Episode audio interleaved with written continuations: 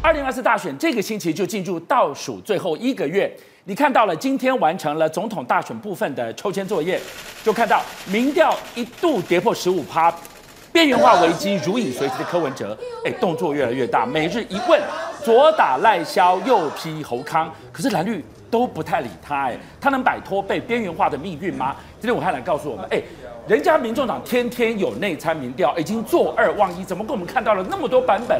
好像差很多哎、欸，好，俊相哥还有包厢的观众朋友，今天好事抽出来了，很简单，柯赖侯一二三呐，是。柯是一，赖是二，红是三，对，那当然大家讲吉祥话啦，柯文哲讲说义无反顾拼一次，对不对？那就美德成双啊。美德成双，因为美德就是之前我们跟大家讲的美德 in Taiwan，他真的用美德，很多人讲说不对啊，是赖清德，应该是德美才对，啊、他们就用美德，是。好，所以美德成双。那另外这个三呢，好是这个侯友宜。跟赵少康他们有行程，就请这个发言人李丽珍去去抽嘛，他一抽出来就讲说什么，好，就说给你靠靠当靠山，好，所以他们三个人都有吉祥话。但问题吉祥话讲完以后，还是要各自努力。因为民调都是有高有低，我们报新闻过去的两个礼拜，哈，来再讲一次，过去的两个礼拜我们其实讲过九份民调，你回去每一集每一集看，不是只有单讲一份，是不是只有美丽岛啦，对不对？那美丽岛民调，民众党民当然是不喜欢，可是其他的民调看起来最近从十月二十四号以后的九份民调，柯文哲都是第三，那民主党讲说我们也有民调啊，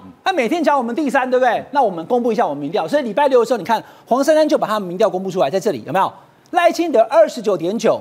柯文哲二十七点六，哎，在误差范围之内呢，两个人在三趴以内，所以基本上是坐二望一，准备要超车了。那侯康配在民众党的内参呢？哈，这是求真民调，就是上一次在谈那个九份民调的时候，派去那个关志宇总经理那家民调了哈，所以说跟民众党有合作的，所以知道民众党内部的内参民调，目前柯文哲是排第二，而且呢跟赖清德是非常接近，还领先的侯友有三趴以上。观众朋友，这叫民众党内参。我刚刚讲的九份呢，就是一般坊间民调。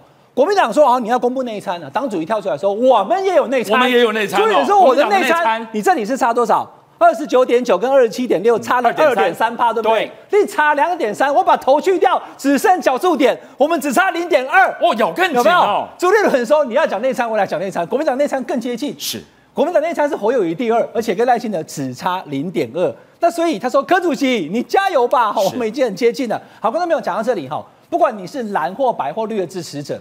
你就相信你支持的就好了。我们节目一定要告诉你所有的这个资讯嘛。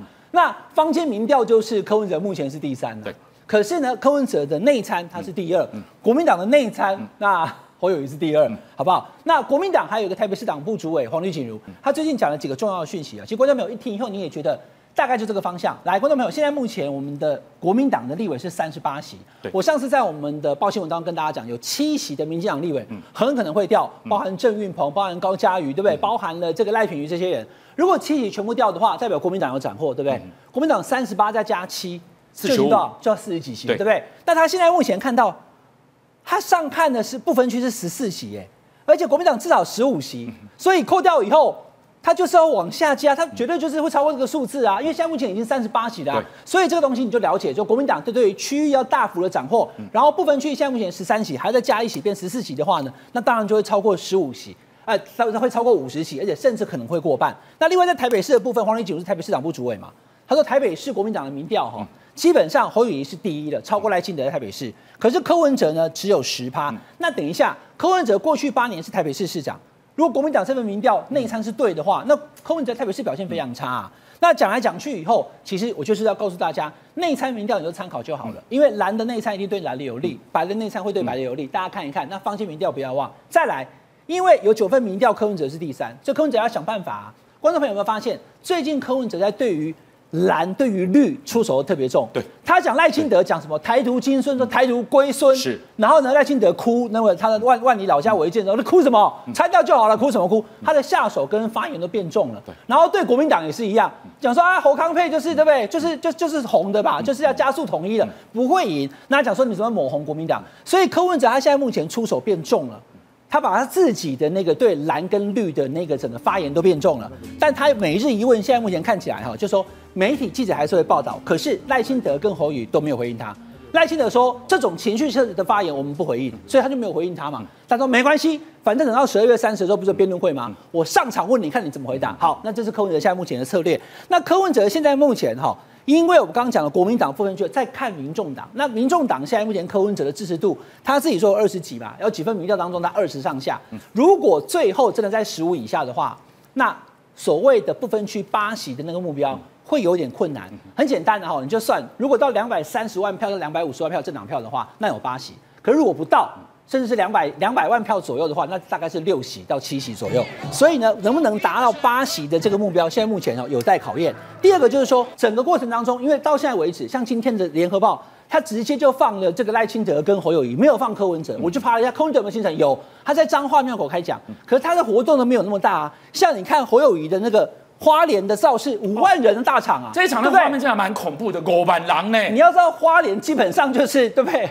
傅昆奇跟许正问的主场啊，哎，花莲王就 gay 哦，就说后续大家讲花莲王是嘲讽他们，可是你你不得不承认，这个傅昆奇跟这个许正辉在花莲，他们经营这么多年，是他们是确实是有人，而且也有资源，所以花莲这个厂要办，一下就几万人的造势大会。好，那同样的。这个萧美琴赖清德去高雄，也是万人造势大会。那你看这个场啊，拉开来看有没有？就像跟你看战谁狼？是。那柯文哲现在就没有这种大场，所以他的活动呢就比较没有被报道。然后大家会讲说，哎，你去市场的时候，大家对你没有那么热情。这就是柯文哲在网络空战独霸，而且非常强。可是，在陆战方面，在他的活动方面，确实逊色于蓝绿的一个非常残酷的事实。宇轩，你怎么看柯文哲现在的状态？一方面内参民调坐二望一，一方面又传出了从八席不分区下修到六席，哎，很错乱呢。那，俊亮哥，你刚才讲一个重点啊，内参民调，请问前面两个字叫什么？内参。哎，对，没有，那现在丢出来叫什么？外参，哎，给外部看的。全部都丢在阳光底下，是打叫什么内参民调？嗯、这叫大外宣民调嘛？嗯嗯、所以我直接讲白了，你直接看那个数字，赖清德二十九点九，我想说眼睛我还怀了一下，我自己是不是看错了？怎么可能会有这个数字呢？讲坦白了，民进党现在都已经回归到基本盘四成了嘛，所以这东西看看就好。但我们就讲柯文哲的困境以及柯文哲的转机。柯文哲的困境是什么？包括最近爆出来一些新的新闻，就是说不分区之后。包括地方的党部主委以及自家人，通通都不挺，才会让柯文哲没有行程可以跑嘛。但我讲白了，这句话说对也对，说错也错。为什么？的确，不分区名单之后，民众党内部绝对产生分裂的势力，因为只要没有入榜的，而且通通都是三三人马，也不是民众党人马，也不是柯文哲人马，当然大家会反弹。但为什么我讲错？因为民众党你知道他们地方党部主委大概什么成绩？在议员层级，来来来看一下傅崐萁造市场，五万人造市场，你跟我讲，全台湾哪一个议员有这个动能可以做这种事情？这民众的困境嘛，不管有心无心，民众的在基层实力是完全动不起来，所以基本上就叫半放弃状态。但我讲为什么柯文哲有转机？因为现在柯文哲转性了，过去他是不是常常骂国民党？就像跟他说他要干嘛？当老大嘛，我要争老大。呃，你国民党要服我，所以他的盘算是国民党的资源可以为我所用。但现在不同喽，现在有没有骂国民党？就像哥没有，有骂赵少康，继续骂，哎，没有停，但效果不一样。对，以前那个叫做挖国民党的墙角，但现在转变了，现在骂国民党会变成什么？挖民进党墙角。你说这怎么会？当然会啊。所以现在柯文哲的民调有没有持续在往上涨？有啦。但我讲哦，我们真的是很客气，报新闻很客气，说他还有六席。六席有困难啦，现在民调，他的政党支持度可能五席都不保了。但我建议柯文哲继续努力下去。为什么？他在跟民进党均分选票啊。他这样继续挖下去的结果，即便他基层全面崩盘，即便他的小鸡，比如说我们刚才讲到蔡壁如也好了，去彰化没人理都没有关系了，因为他现在全面打空战，KPTV，包括现在各种放议题，但他瞄准对象不一样。过去是瞄准国民党来打。现在也是，但是同样打国民党，人家讲丝丝有两种，打国民党也有两种啊，拼命在挖赖清德墙角。所以你看侯友谊有没有紧张？赵少康有没有紧张？不理你，八风吹不动，因为你持续挖去，继续挖。哎，你跟赖清德年轻选票均分最好，欢迎你去挖。哎，反正你要冲你的不分区嘛，你要冲五六七随便你，尽量冲。反正你不是挖我这边票，我这边固本。哦，很柯文哲这样子嘛，做善事哎。做功德哎，赖清德讲做功德人，柯文哲现在正在示范给你看嘛。好，委员，所以现在柯 P 的处境你怎么观察？真的是只剩网路，走不上马路吗？战略错误要靠一些零零星星的战术来弥补，都非常的困难。如果没有君悦大饭店那一幕的话，呃，蓝白能够和，不管是谁正谁负，今天民众党在不分区立委拿到实席是轻松一举的。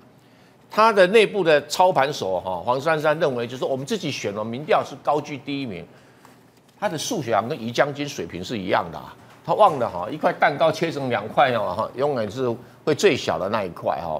所以今天呢，是因为蓝白不合了以后，有一些浅蓝的归队，有一些浅绿的归队，它就会变成被减肥，被减肥，剩下最核心的时候撑起来，场面就非常的困难。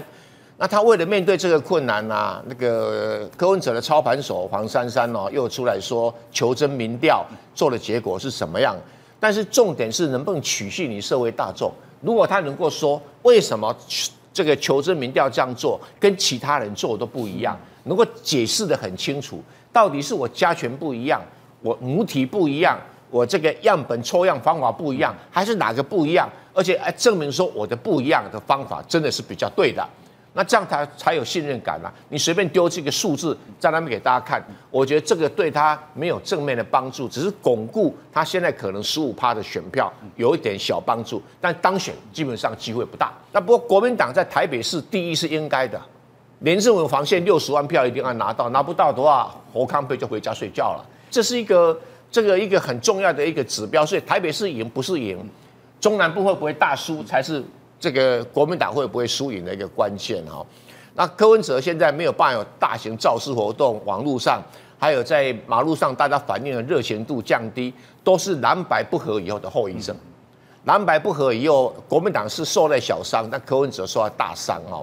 而且他的操盘手战略失误以后，接下来的战术，你今天批国民党，你今天批一好，如果你批国民党哦，如果把它归罪于是民进党会有票。